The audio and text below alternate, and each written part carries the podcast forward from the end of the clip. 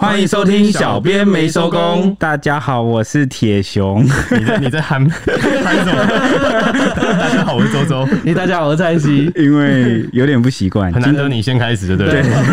刚一时间愣了一下，哎，这次是我啊，因为 H 准备脚本真的太累了。那再加上他觉得这一集的脚本啊，非常的有点阳刚，太刚了。他觉得我们这个三大男比较可以共感，对他没有想要来就是克制一下的意思。对对对，所以。今天这一集就由我们来谈，那我们要谈什么呢？今天要谈的就是一个台湾勇士战死沙场。乌俄战争已经长达就是八个月之久，乌克兰反攻逐渐收复失土，现在战况继续焦灼。最近就有传出前往乌克兰参战的二十五岁台湾志愿军曾圣光，他不幸与俄军交战的时候，为了救同袍而阵亡。那这个消息传回台湾之后啊，引发社会哗然，外交部证实了他的死讯。是十名台湾志愿军中首位战死的人。那这个曾圣光的背景啊，也一一曝光，甚至被网友挖出他曾经就是欠债数百万，被追讨大笔债务才逃离台湾。那现在只要 Google 曾圣光的话，马上就会跳出“欠债”这两个关键字，那就让人很感慨啊！因为做坏事反而传千里，这样子，好事不出门，坏事传千里。对，但是我就蛮好奇一件事的，我有网友挖出他欠债数百万，然后说他是被追债才逃离台湾，被追债才逃离台湾，这个说法是哪里来的？我觉得应该都是网络上以讹传讹吧。对，因为。我们确实有去查询这个法院的判决书，嗯，那民事的部分啊，他确实有这个欠债的部分，这是事实。但他是因为这个债务才逃离台湾吗？这个就是比较进一步的臆测了。我觉得可以想一想，就是如果你欠债，你会逃到比没有战争的国家，还是有战争的国家？对啊，就很好想了。而且这年头欠债的人不都是跑去当诈骗集团的车手吗？对啊，怎么会冒着危险跑去战场呢？这道理好像有有一点说不通。对啊，这推测起来了，我们。是合理推测，我觉得哪里怪怪的。那在正式开始之前，蛮想跟大家分享一下我们最近的近况。首先呢，就是我们上了 Apple Podcast 的精选，而且我们那时候登上的第一天，哎，我为什么讲第一天呢？因为我们登上了很多天。那第一天我们蛮开心的，我们就在 IG 发文嘛。对，那那晚印象很深刻，遇到。IG 全球大宕机，对，他他那天直接就把我们给 ban 掉了，对，那对，真的是吓死。我们才刚 po 五分钟，然后这个我们的整个 IG 账号就被 ban 掉了。然后我讲说，哈，怎么了吗？我们 po 这个是不能讲的吗？然后后来接下来一个小时，我们都在努力的想要把这个 IG 账号救回来，但却就是怎么试都没有用，不断的跟客服回信啊都没有用。对，那后来才发现说搞什么，原来是这个全球 IG 都大宕机啦。然后就后来就在忙着出新闻，这样啊，蛮意想不到的。本来以为登上 Apple Podcast 只有一天，结果没想到第二天，哎、我们还在、欸。好，很开心，而且苹果还帮我们加了一点 slogan。对 对对，就后来一路到第六天查看的时候都还在，还在就算了，他还帮我们加了 slogan。那 slogan 是什么？就晚班记者来相伴，社会时事轻松谈。惭愧，我们想了快一年的 slogan 都没有想出来，结果这个苹果的小编吗？对，小编，然后把我们选上精选，还帮我们想了一段 slogan，还押韵，而且他看，对，而且他看起来有认真听。怎么样的恩宠，居然可以。可以让我们挂在 Apple Podcast 的精选六天呢？我严重怀疑苹果的小编是不是也是我们的粉丝？啊，希望他可以帮我们多挂久一点。对，这是我大胆又狂妄的推论呐。如果是的话，最好大家再帮我们多挂个十几天吧。OK，这是第一件想要分享蛮开心的事情。第二件事情要分享的就是。大家不知道有没有发现，呃，上上一集谈那个九合一大选那个政治啊，好好紧张啊，呃，很怕就是大家呃会觉得我们特别有什么样的特定的立场，嗯，但其实，呃，那一集是很想以一个新闻人。啊，就是一个媒体工作者的身份去跟大家分享最近看到的围绕在这些候选人身边的新闻是什么？诶，原本那集是只打算去谈比较花边、比较轻松一点的政治新闻，想说这样子大家比较没有压力。但后来开始后，跟这个 Ashley 想想，好像不谈这个台北跟新竹，好像说不太过去，那就临时加码啊，没有在脚本上，那就诶，我们也没瞧好谁要讲什么，就直接就。就来谈了。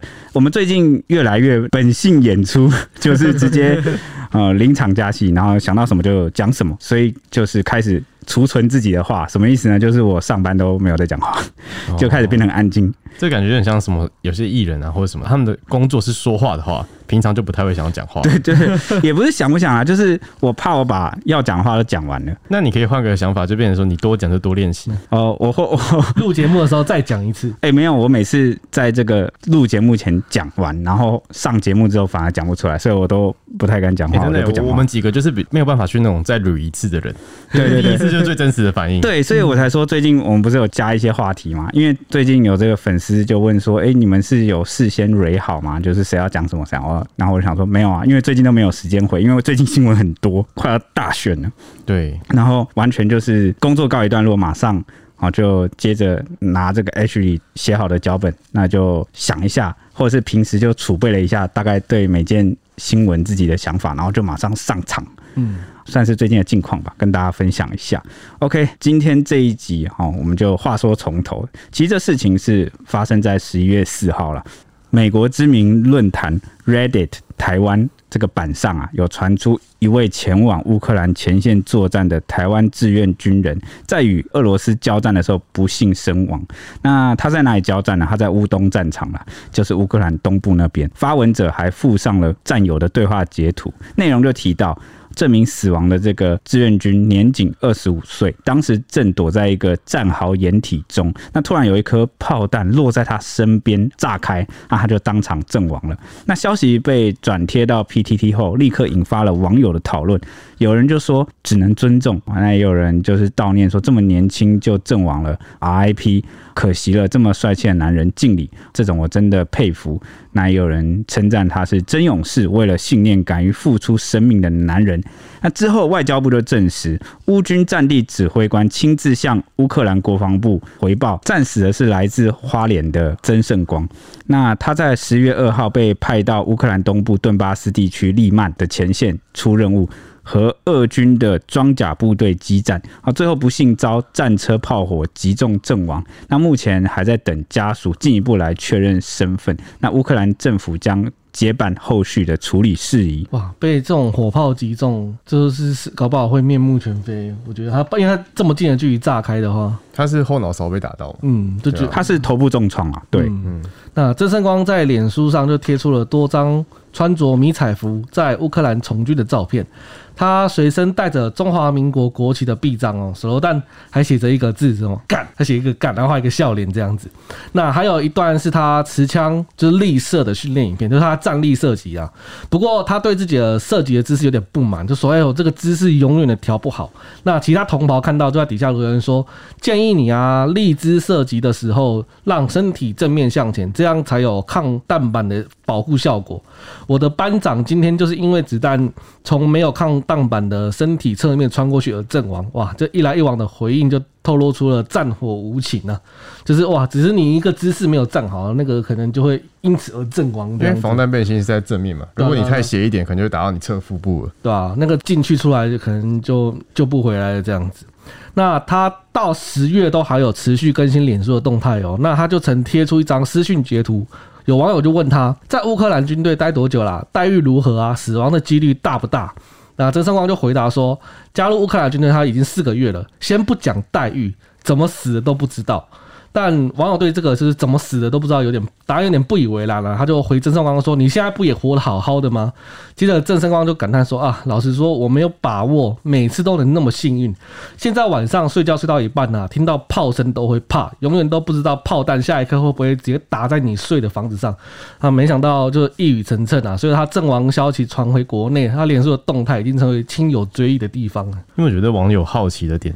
就是他好奇这个待遇，可他也不一定会去。就其实我觉得有些人就是想知道，就是聊聊天，讲个干话这样。就但是要怎么样的待遇才会愿意让你上战场，然后去跟这个一个现代化的一个呃，好啦，俄军的现代化程度也不一定有欧美军队这么高，但他好歹原本也是排名世界第二的，嗯，哦军事国家，要怎么样才愿意让你到一个人生地不熟、你语言也不通的地方去作战？因为他们那是志愿军，就是我觉得待遇不会到非常高。因为像我有个朋友，然后他的朋友是真的去当国际佣兵，嗯，然后他的薪水待遇就真的是百万上看百万。可是因为那个是佣兵，跟志愿军好像又不一样。对，因为大家也知道，乌克兰它不是一个非常富裕的国家。对，那包括它现在作战的全部的装备啊，好，或者是一些经费。其实都是靠这个欧美还有北约去援助他嘛，就军援，对，持续支援这样。啊，甚至连他这个战后的重建，他们已经有在稍微规划。虽然战争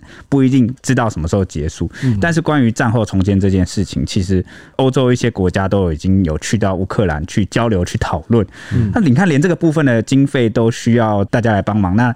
乌克兰国内的这个基础的设施确实也遭受了蛮大的破坏，更何况他拨付给自己的军人的这个军费都不一定够了，更何况是一个从国外自愿来帮忙的。什么叫自愿？志愿军就是你自己愿意来嘛。那如果这个国家它行有余力，能够提供你基本的啊粮食，甚至是一些基础的装备，我觉得就已经很不错了。所以前面有网友推论到说，他是不是欠债百万才跑去那边赚钱？诶、欸，我觉得要赚钱，应该不会跑去这里吧？对啊，就像刚刚周周讲的，你有很多选择啊。你真的很会打仗，好了，或者是这个是你的专长，你要么也是去当国际佣兵嘛？对啊，对不对？而且他语言能力其实是 OK 的哦，所以说他其实当国际佣兵也不是兵，也不是不行。对，没错。那再者就是，如果你不冒着生命危险，在这个台湾啊，国内其实也有很多的工作啊，甚至你看这年头很多人。为了那个利益，嗯，贪图那个很大笔的利益，都去当什么诈骗集团之类的，但那是犯法的啦，对，那是犯法的。好，所以我是说，再怎么下下等的选，真的都不太会有人愿意去战场上。对，事实。对，那回到话题，在花莲的家属啊，就曾盛光的家属，他们接到这个消息之后，就难掩悲痛。因为其实曾圣光小时候就跟随着父母就移居到中美洲的贝里斯。他父母离异之后，他高中才跟着妈妈回台湾。因为曾圣光非常向往就是军旅生活，高中毕业入伍就在花防部战车营就是当兵，然后他接着就签下了四年的志愿役，在后勤二支部担任下士班长，直到他二十四岁退伍。那他妻子曾圣光的妻子就受访的时候就有说，他说丈夫的个性啊很正直又很有正义感，当过五年的陆军。乌俄战争开战后，退伍一年的曾圣光就一直想要前往乌克兰参加志愿军，因为家人都很担心他的安全啊，就一直阻止他。因为他的意志坚定啊，然后无法劝退他，所以他就直接前往了。那本来预定是三月要启程，但乌军当时就停收国际军团，所以曾圣光就暂时打消了念头。直到六月的时候，他要接获乌军告知征召，他就立刻前往。那他出发之前就跟家人保证说，他一定会维持联络。然后他也确实有做到这一点，期间都用这个通讯软体联系啊。但最后一次联系的时间是十月二十三号，他跟家人说他去执行五天的任务。那过去曾圣光出任务的时候会比较少联系，但任务结束后都会尽快的就跟家人报平安。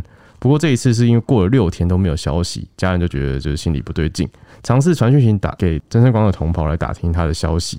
那十月三十号就有一名同袍主动联系说，阿光人很平安，只是目前所在地就是讯号不好，没办法跟家人联络。没想到四天后，手机就出现来自就是曾胜光的消息，那却是一个阵亡的，就是悲伤二号啦。对，二号。那这个讯息啊，是同跑用曾胜光的手机传来的。他说，曾胜光在十月二号的任务期间内遭受攻击，送医途中伤重不治。然后他的妻子就说，看到的时候当下脑中就一片空白，然后要连夜赶回花莲吉安的老家去陪伴他的公公还有婆婆。然后再一起商讨如何处理后事。没错，那这个事情传回台湾后啊，就引起了很多网友的讨论。那不只是台湾啦，其实曾圣光啊，他的战友其中有一个是日本籍的志愿军，哦，跟他当时是一起训练的，嗯，一起度过了这个训练的时光。虽然他们后来不一定有被分配在同一支部队，或是能够一起执行任务，但是这个日本的战友啊，日籍战友在推特贴出当初跟他认识的点点滴滴。他就说啊，曾圣光很善良，很有趣啊，总是用通俗易懂的英语跟他解释训练的细节。然后他就承诺说，这场战争后我会去曾圣光的家乡看看，这是我对你的一个承诺，我永远不会忘记你啊。随后他又 PO 了好几 PO，就是贴出了他们两个人一起合照啊，或者是一起在这个乌军中的这个生活的点滴，怀念之前跟他相处的种种的情况。嗯。他就说：“我将与他的灵魂一起战斗，直到战争结束。那如果还有来世，我愿意再和他做朋友。”嗯，这边其实可以提一下，就是他们其实志愿军到乌克兰的时候啊，他们是有在一个地方就是一起受训的。你说这是受训完之后，依照你的专长或者是哪边部队有缺员，我们再把你分配到那边。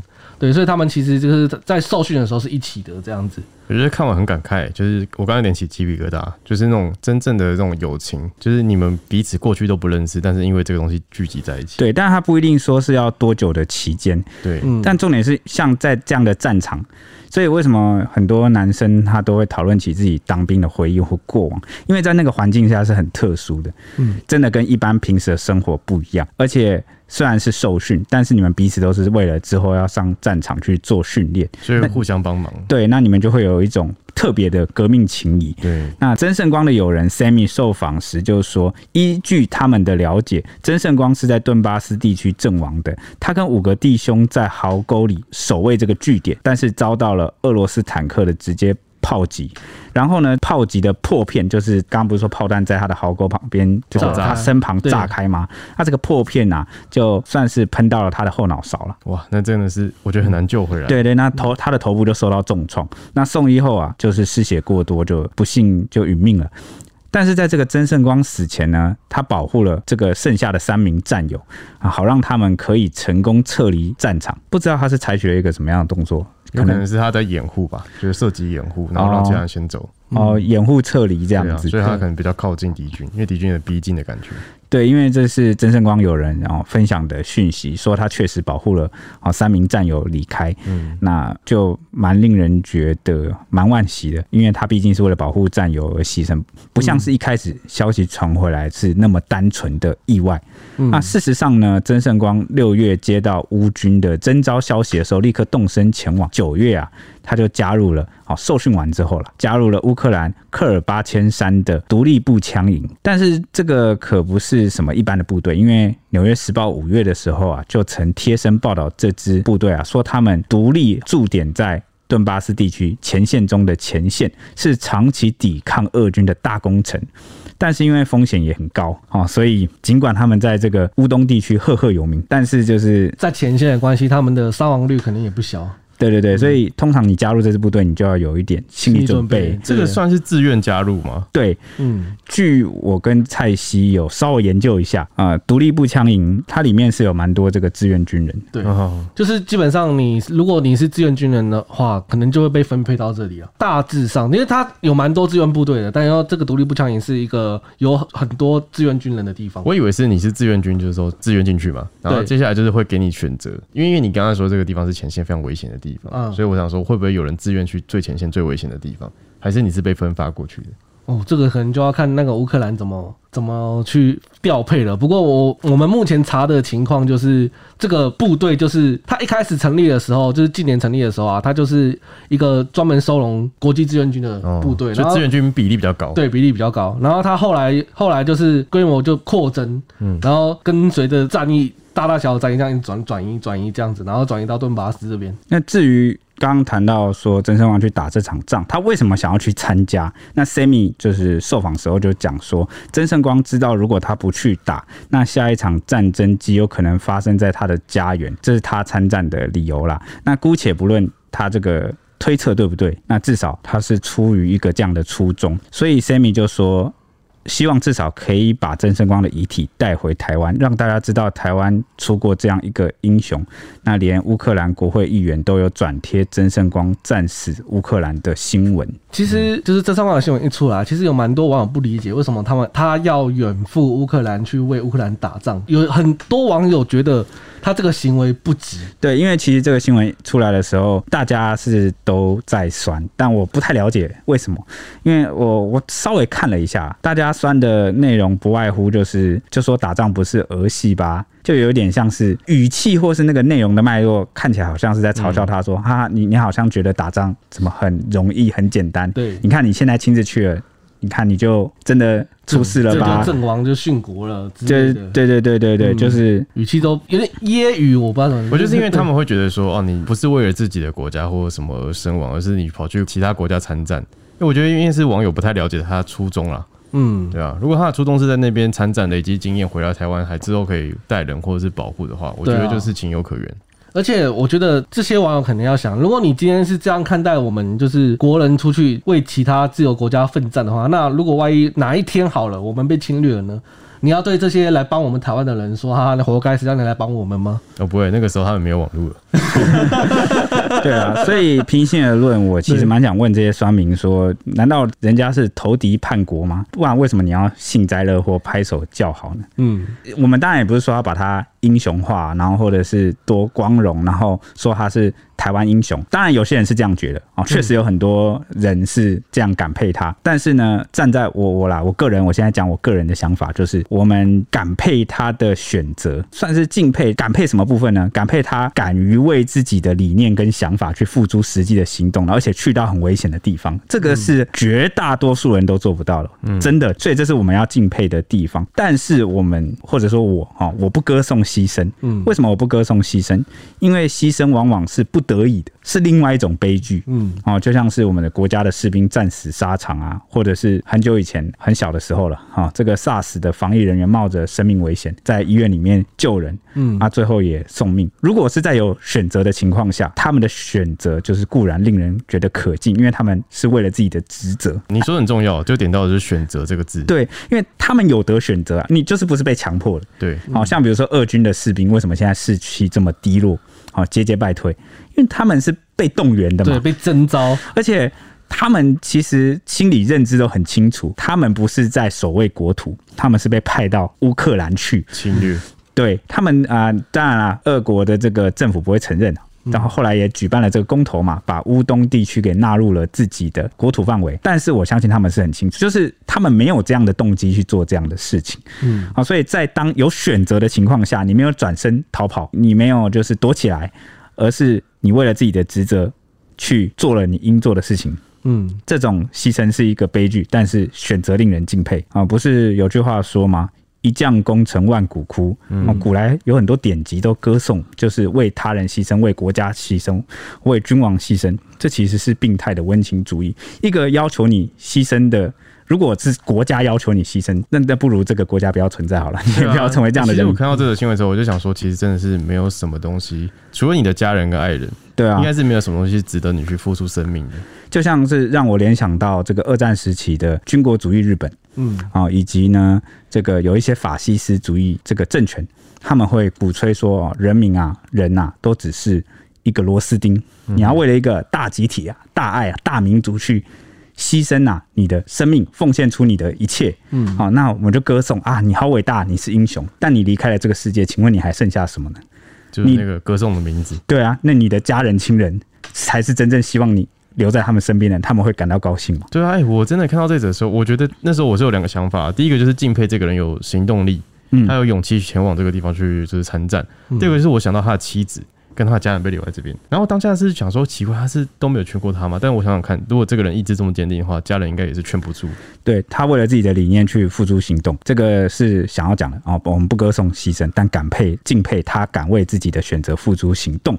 嗯，那如果你要进一步讨论的话，我也想告诉这些酸民，我觉得其实我们不要求人人都为民主自由的世界而战。啊！但是当有人愿意啊，就是去这么做，或是愿意挺身而出的时候，我们好像也没有什么可以善笑的。常常很多人就在讨论说啊，台湾要如何重新与世界接轨？那也会谈到说，民主国家或民主世界，就是凭什么？有什么动机要在台海战争发生的时候施予援手？嗯，那当然，很多人啊都是利益论嘛，就会说啊，那是因为这个符合大国的核心利益啊，因为他们要抵制包围中国啊，所以才这么做。但是我我我觉得这个看事情的角度就有点狭隘了。嗯，哦，不是说大国不会考虑它的核心利益，会会会，一定会。但是呢，它其次啊也会考虑去来帮助有相同。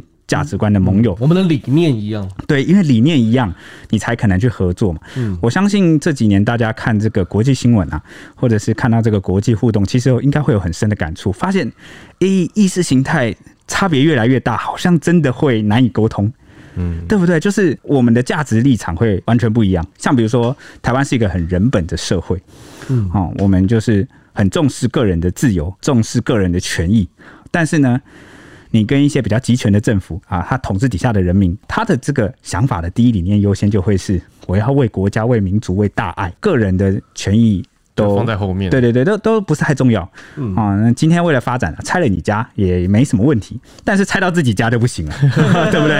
啊，就是对啊，就是会有这个差别。我这只是一个简单的举例了。嗯哦，而且更何况啊，有时候大国的行动啊，他们政府的行动其实会受到这个民意的牵制，对对不对？就像比如说，哦、呃，美国很久以前之前去投入越战，嗯，那后来就激起了民间的反战潮嘛。对啊，一个民伤亡太大，就对对那他受不了一。个民主国家，一个民主政府啊，最大的特征就是它可能会受到这个民间民意的压力，嗯，而去改变他的行动。各国民间其实都有像曾圣光这样的人存在啊，这样为了捍卫价值跟啊理念的人存在。或许现在数量不多，但是曾圣光做的事情其实就是在发挥他一个小人物的影响力，让越来越多的乌克兰人知晓啊，并铭记啊，曾经有一个好台湾人来帮助我们。嗯，那这样的声量积沙成塔。那未来台海开战的时候，你还担心会没有人声援或关心或介入吗？啊，大家还记不记得啊？那个日本三一的海啸啊，地震哦，我们有投入了很多资源啊，对去声援他们，表达我们的心意啊。因为就是先不管一些很复杂的历史脉络，就作为现代国家的交往往来而言，我相信很多人是会记得的。所以我想进一步的再跟大家讲，有时候你自己想想看，人家凭什么要来帮你？就难道是因为你主张你是什么样的人啊？难道是因为你主张我是台湾人，或者是你的国族是怎么样，所以人家就会来帮你吗？不会啊、呃，人家来帮你是因为他觉得你跟他是同一个世界的一份子，嗯，所以他才会来帮助你。我觉得这些善意都是要你先伸出手，对方才会伸出手。对对对对，如果没有第一个人的话，你就当第一个人。对啊，那我们先走了第一步，是不是这个就是一个改变的第一步？嗯对啊，我是这样想啊。呃，郑胜光战死的消息也引发了舆论，网友开始挖他的背景，发现，在台北、新北、花莲的法院中啊，从二零一七年十一月到今年的七月，有八笔民事判决书中都有他的名字，疑似在台湾积欠了大笔债务被追讨。那内容分别是本票裁定啊、积欠费用支付命令啊、申请人包含车子公司、融资公司。银行、数位科技公司和电信公司，它的债务就是超过百万。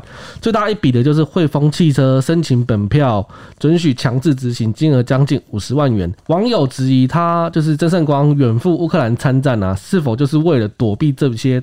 债务这样子，但有网友认为啊，就是他才积欠了一百多万元，在国内努力工作也可以慢慢还清，不需要冒着这么大的风险，甚至有死亡的风险，这样子远走就战火连天的乌克兰，最后还真的付出了生命作为代价。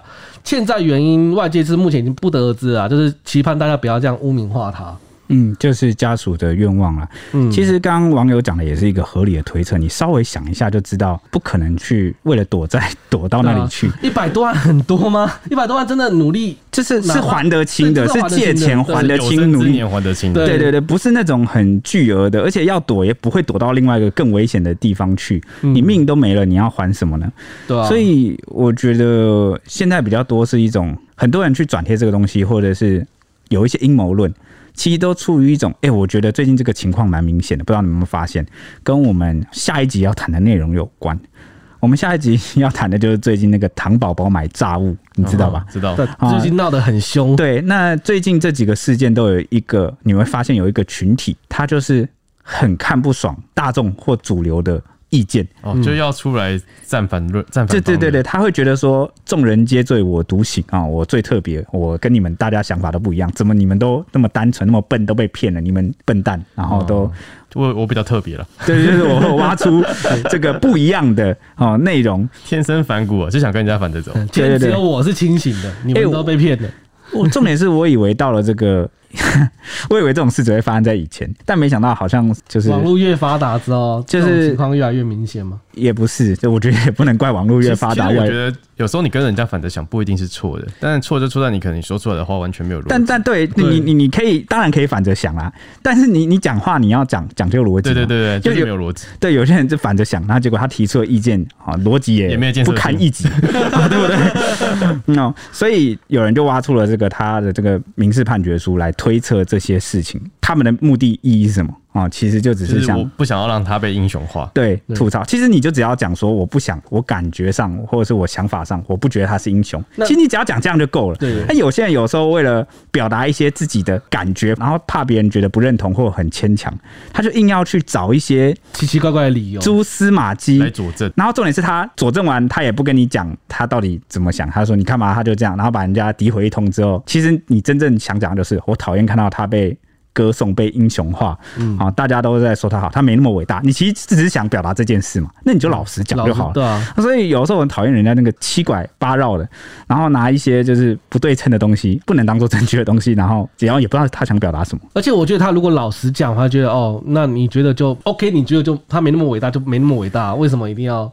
就是不是因为因为他们，我觉得这种人就会把自己的就是主要的意见藏起来，你知道为什么吗因？为他怕被骂。对他，因为他他他怕被人家呛。对，就是他会站不住脚。如果他总不能回你说哦，因为我感觉是这样，他就觉得他经不起挑战，所以他需要有一个东西来支撑他的嗯，他的论论点。对。虽然说他那个他就是因为感觉他他就是没那么伟大嘛，我感觉就是这样，他就是靠感觉，但是他又怕一这个感觉被人家骂，对啊，好奇怪哦。然后就要找一个很奇奇怪怪的理由，然后支撑论点，然后讲出来之后又隐瞒自己，这样 真的是哦，Oh my god！那回到话题，日本产经新闻社台北支局长石坂明夫也在脸书上发文悼念，他说：“曾圣光是台湾的英雄，也是全世界所有热爱自由的人共同敬仰的英雄。他为了捍卫民主与自由，不远千里奔赴到欧洲战场，献出了自己的一切。请大家永远记住这一位勇士的名字。”啊，曾圣光不仅让全世界知道，曾经有一个台湾人为了正义远赴前线，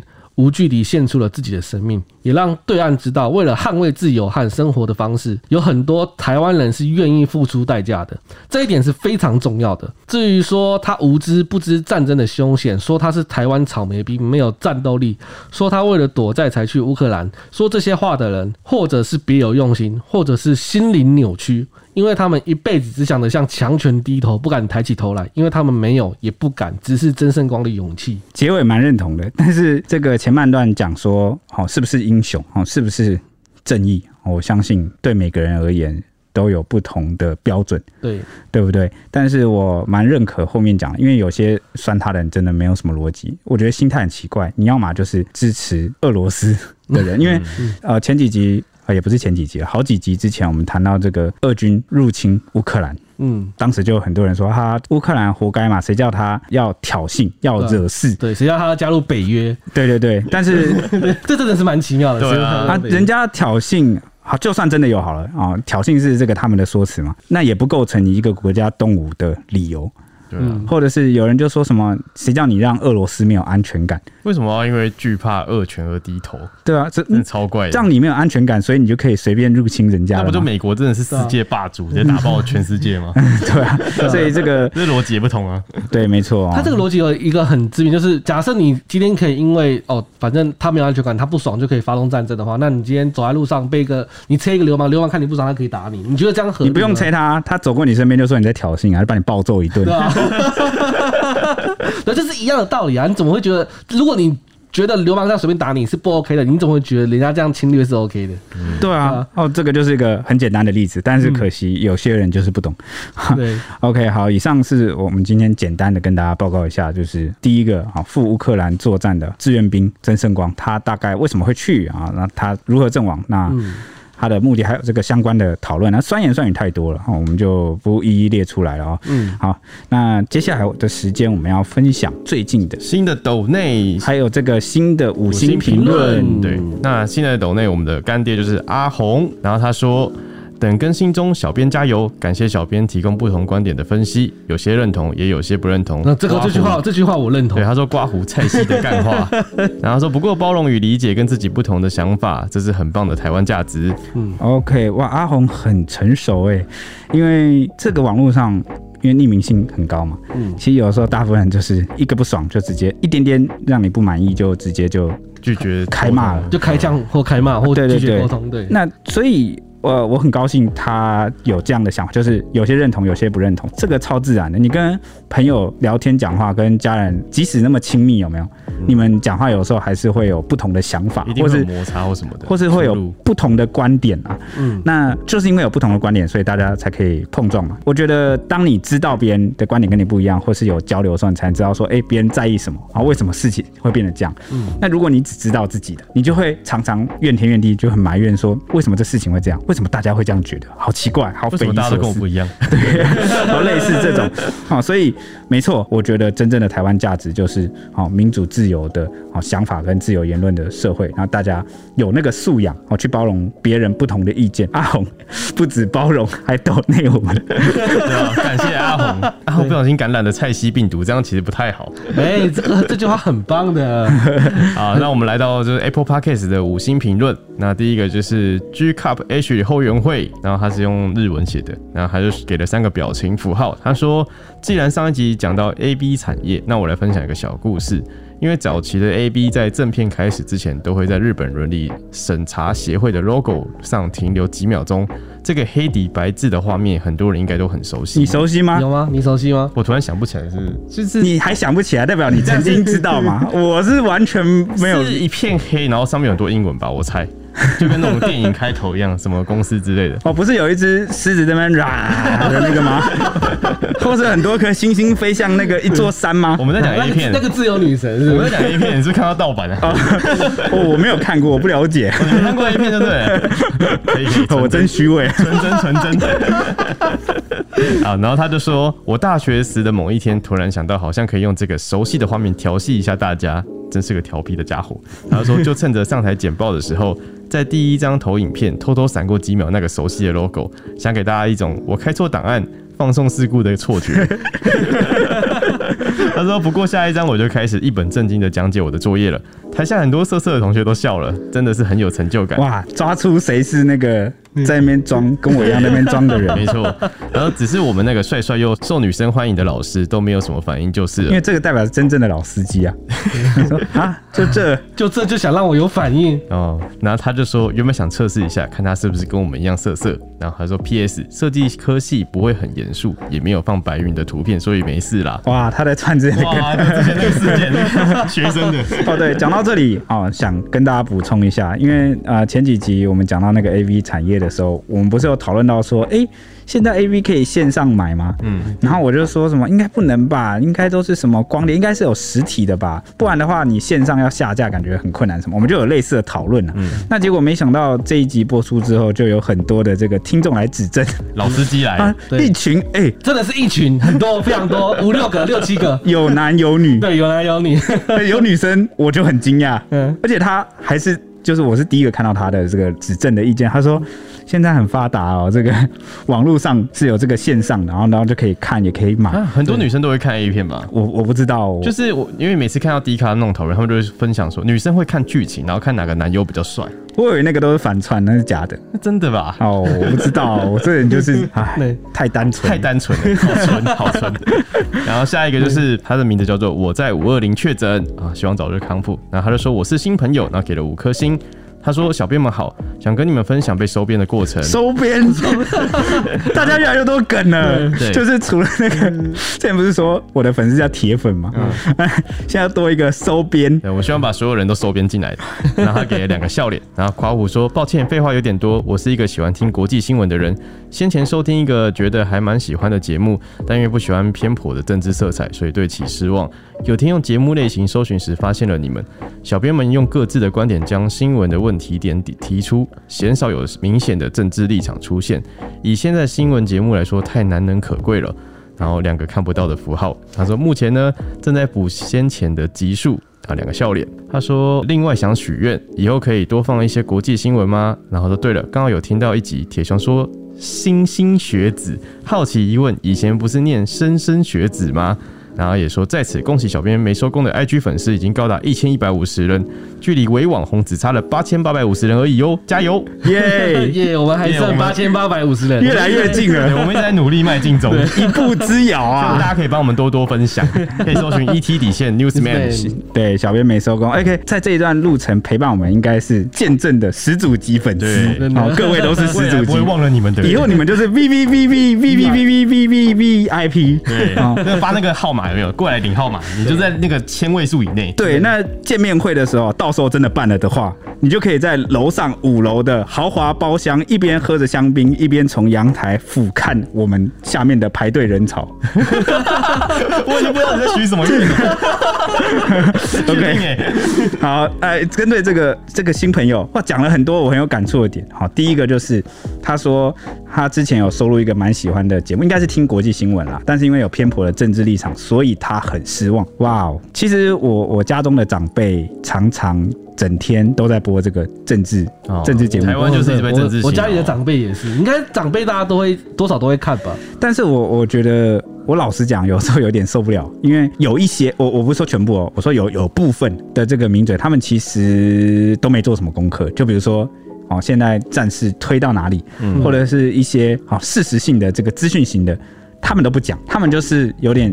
会把这个各个国家拟人化，好像这个连续剧或者是大学同学或者是什么，就是人，他就把它形容很像人际关系一样，然后意识形态在互斗的感觉。对，就他他会把它讲的很像那个黑白川剧，你你懂吗？就是他就会讲说哦，谁是好人，谁是坏人，然后谁谁又做了这个，然后什么啊，说了什么，做了什么，什么，结果他就被打脸了，哈哈，早就猜到了，然后什么他这个怎样怎样，就是 应该说他把国家好坏已经定位了。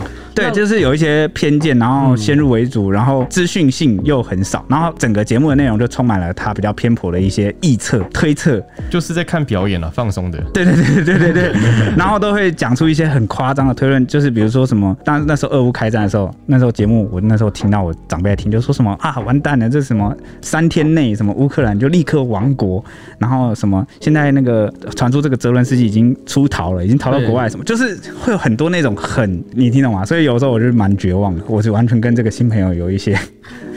那虽然我讲一些议题都有时候会卡卡，但是先前啊，我在这个节目就是还没上来录节目之前，我可能会聊一些政治什么，就会跟同事在办公室聊。嗯，那先前不是有一个呃，我们的后辈抖内我们，那就听我聊，然后就他就听得欲罢不能，就讲说。下次 你可不可以上节目聊啊？你如果敢这样上节目，他因为他听了觉得大快人心，觉得很畅快。他说：“如果你敢再聊一次，就上节目讲，我就抖内你。”抖多少？抖多少？他抖多少？我不知道啊，就可能再抖一次上次的金额吧。他抖到我们损，我们可以那个刚好弥补的损失。有，欸、有有些很多人是不能听真话的，很恐怖的。就是其实也不是听不听真话的问题啊。这样讲好了，为什么我们有时候不太想讲那种自己个人很明显的这个政治立场？第一个是因为其实我们小编几个人政治的属性跟想法都不太一样，立场哦想法真的不太一样。那第二点呢，就是跟你分享为什么有一些节目或有些他们会讲很。明显的原因是因为讲那种比较明显的政治立场，其实可以很牢牢的吸住跟他们同属性的粉丝，他就是要那一群粉丝，对忠诚度就会很高很高。像我们这种假中立 都不谈的，那你的这个粉丝忠诚度就不会像他们那么那个那么死忠啦。比较还是想要客观的看每一件事啊，就是尽量。我我当然知道这世界上没有绝对的客观，就是我们是追求嘛，你总不能说你办不到就不追求哦，不是这个意思，应该要努哦，我们努力试试看，有时候做不够好的地方，那就有赖大家去指教。啊。只是跟你说，为什么有有些人就是他故意要啊显露出他很明显的政治立场啊，是因为他要靠这样子，他才可以不做功课，然后随便就乱讲，然后还是有这个粉丝始终在在听，就痛骂一篇，就痛骂一顿，就比如说把这个美国痛骂一顿啊，然后反美国人就会来找看他的东西，对对对，或者是啊 把这个呃。好，好的，好多好多国家可以举，我不敢举啊。OK，好，那最后那个刚刚新朋友提到说，哎、欸，不是念这个莘莘学子嘛？因为他说我上次讲莘莘学子，其实是这样啦。因为这个教育部在民国八十八年的时候公布的这个审定音，确实莘莘学子这个莘这个字啊，它可以念莘，也可以念莘。当做植物的时候是念莘。那讲学子的时候是念生，所以正确应该就是生生学子，或者是当做新。但是因为后来大家就是都念新兴学子，混用了，就混用，所以到这个民国一百零一年的时候，教育部就就是最新公布的这个国语一字多音审定表有没有？他就把这个生给取消了，以后就只剩新这个读音，就是不管你你是讲新兴学子还是讲植物，讲学子跟植物都是念新这个字，就没有这个生了。那至于会说生，应该是就是比较早期一点，对啊，他的念音确实是这样。小时候的确是你听莘莘学子，哎，真的，因为我们从小到大，比如说小时候学的是一套，但后来这个教育部啊很多东西一直改，一直改，一直改，啊教科书好这个内容一直在演进变化，那到后来我们也也我们也会不习惯，有时候我们也会不习惯。其实我有一个可以分享，就是那个骰子跟骰子。这个就很明显，对，就不一样了，对不对？哦，对啊，对啊，啊，现在是哪一个？现在是骰子啊，啊，现在是骰子，对，现在是骰子，所以我就我我每次念的时候，我都盯住，嗯，我到底有没有念对？我觉得他们就是要因大家使用的习惯而改成大家使用的那种。对，难怪那个家长每次教小朋友的时候就崩溃了，对，就是因为那个音都是要教那个。那骰骰子的话是要念头头子哦。对，对，如果你要念正确发音，那可以念骰头子吗？对啊，我我那个我我我开始有点混乱了。好，抱歉抱歉啊。那下一个下一个留言，下一个人是他说妹已加入 H 里应援团，大家都用这个奇怪的小点。然后他说有人不喜欢就有人喜欢，然后给了五颗星。他说 H 里充满精神的声音回来了，很棒，我给八十七分啦。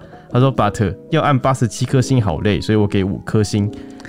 够了够了，足够了足够了。还好他没有说什么多给了一颗在这里，不用不用不用，谢谢你哦。那个就太多了。下一个是 G Cup H 里后援会，他是他的第二个，然后他这里有两个害羞的表情符号。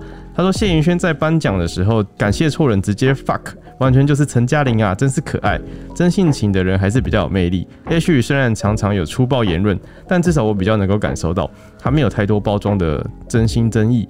然后他说：“H 里不要自我审查，变成一个官腔的公关达人啦、说到舔爆，依照我的经验，之前被我舔爆的人类也说我很像狗，说不定蔡西也是略懂略懂，不是刻意要骂 H 里是狗。”他说：“对了。”想问 H 里还有想接舔脚的偏门工作吗？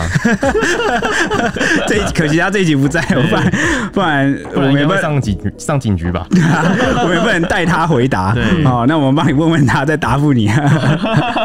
OK，那以上就是呃今天这一集的节目啦，我们下一集见，拜拜。拜拜。